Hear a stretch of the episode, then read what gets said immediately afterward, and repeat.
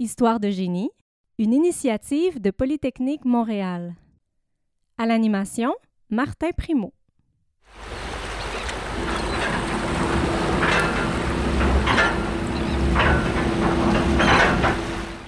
En 1854, un équipage de la Atlantic Telegraph Company s'est aventuré en haute mer pour déposer un long câble de cuivre sur le fond marin. L'objectif Relier Terre-Neuve et l'Irlande avec une ligne télégraphique. Une première qui sera suivie par plusieurs autres. Aujourd'hui à Histoire de génie, on vous parle de la technologie au cœur des câbles sous-marins d'aujourd'hui et qui transporte chaque seconde des centaines de téraoctets de données la technologie de la fibre optique.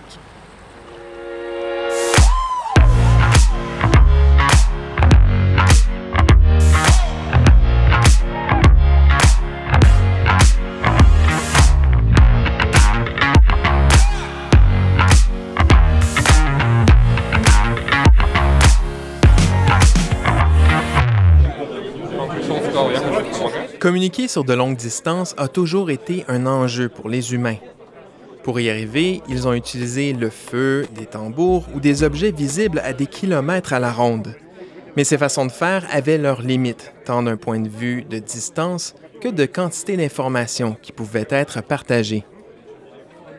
Tout va changer dans la première partie du 19e siècle. À l'époque, on apprend à maîtriser l'électricité, mais aussi à l'utiliser pour transmettre de l'information codée sous la forme d'impulsions électriques. Plusieurs scientifiques apporteront leur contribution, dont l'Américain Samuel Morse, avec son système de télégraphie basé sur une succession d'impulsions courtes et longues.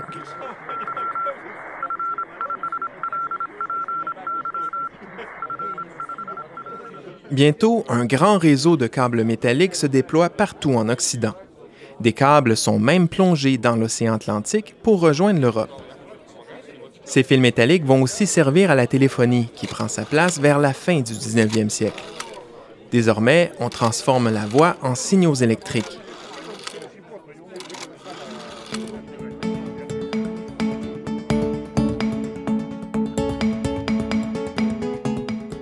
Cette technologie tient le coup jusque dans les années 1960. Les entreprises de télécommunications comprennent alors qu'il faudra innover pour augmenter la capacité des réseaux de téléphonie et répondre aux besoins grandissants de la population. Différentes avenues sont alors envisagées par les scientifiques. Certains travaillent sur des solutions électriques alors que d'autres misent plutôt sur les micro-ondes ou même la lumière. Du lot, c'est l'idée d'un ingénieur en génie électrique britannique qui sera retenu.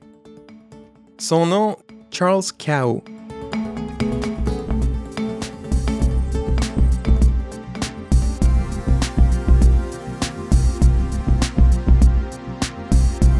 Cet ingénieur né en Chine n'a rien inventé. Et pourtant, on lui a remis un prix Nobel de physique en 2009. Son tour de force, ça aura été de démontrer que la fibre optique pouvait transmettre de grandes quantités de données sur de longues distances, en transportant des impulsions de lumière comme on le fait avec l'électricité pour la téléphonie.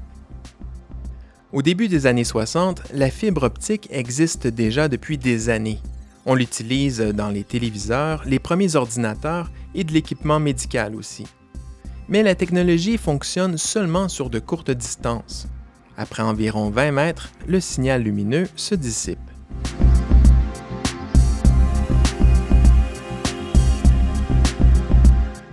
Charles Cao est étudiant au doctorat lorsqu'il effectue ses premières expériences avec la fibre optique. Il profite alors de tous les outils pour fabriquer des filaments d'à peine un micromètre de diamètre, mais surtout d'un appareil tout nouveau à l'époque, un laser. En compagnie de son collègue ingénieur George Ackman, il démontre en 1966 que le problème de dégradation du signal à l'intérieur des fibres optiques est dû seulement à des défauts de conception et non pas au matériau lui-même qui forme la fibre. En d'autres mots, si on arrive à fabriquer des fibres optiques de bonne qualité, on pourrait selon lui faire voyager la lumière sur des kilomètres à travers des câbles océaniques.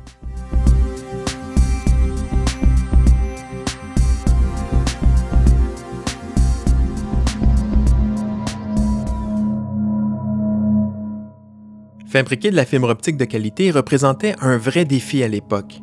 c'est que le cœur d'une fibre optique est en fait composé de deux matériaux.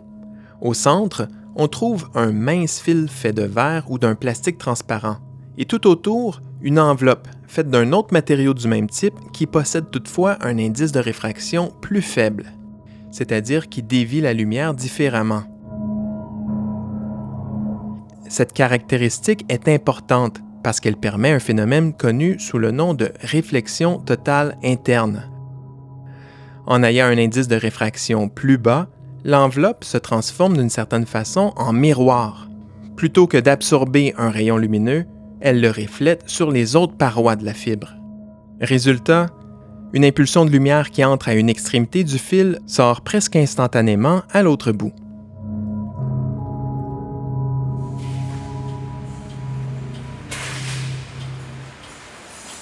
La démonstration de Charles Cao était élégante sur papier, mais encore fallait-il être capable de fabriquer des fibres optiques à la fois de qualité et aussi à faible coût.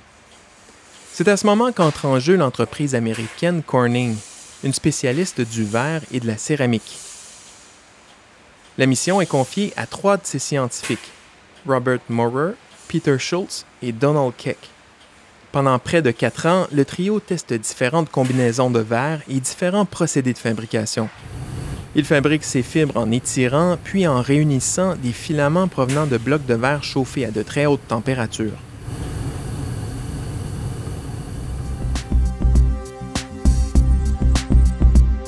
Par un vendredi après-midi du mois d'août 1970, Donald Keck prend le temps de vérifier avec son microscope la qualité d'une des fibres que son groupe vient de fabriquer. Il fait entrer la lumière d'un côté, puis observe ce qui en ressort à l'autre bout. Il est littéralement ébloui par ce qu'il voit.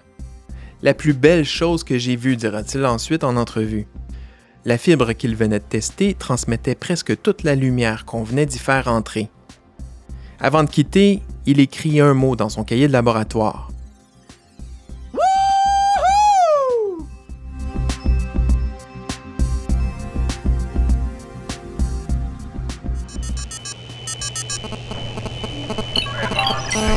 Vendredi après-midi d'août 1970 marque le début d'une révolution des télécommunications.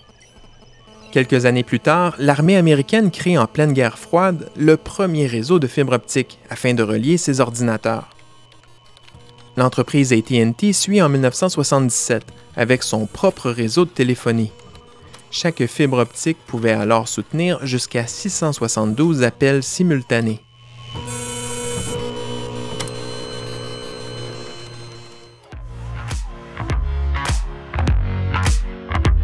On a aussi installé des câbles de fibre optique dans les océans pour relier les continents et permettre entre autres à Internet de prendre forme. Aujourd'hui, on en compte 436, totalisant plus de 1,3 million de kilomètres, soit assez pour faire 32 fois le tour de la Terre. Tout ça pour s'échanger à chaque seconde des milliards de pulsations lumineuses.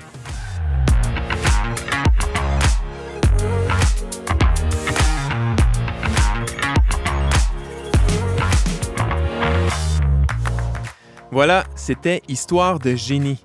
Pour ne rien rater de nos prochains épisodes, abonnez-vous à notre balado sur les différentes plateformes.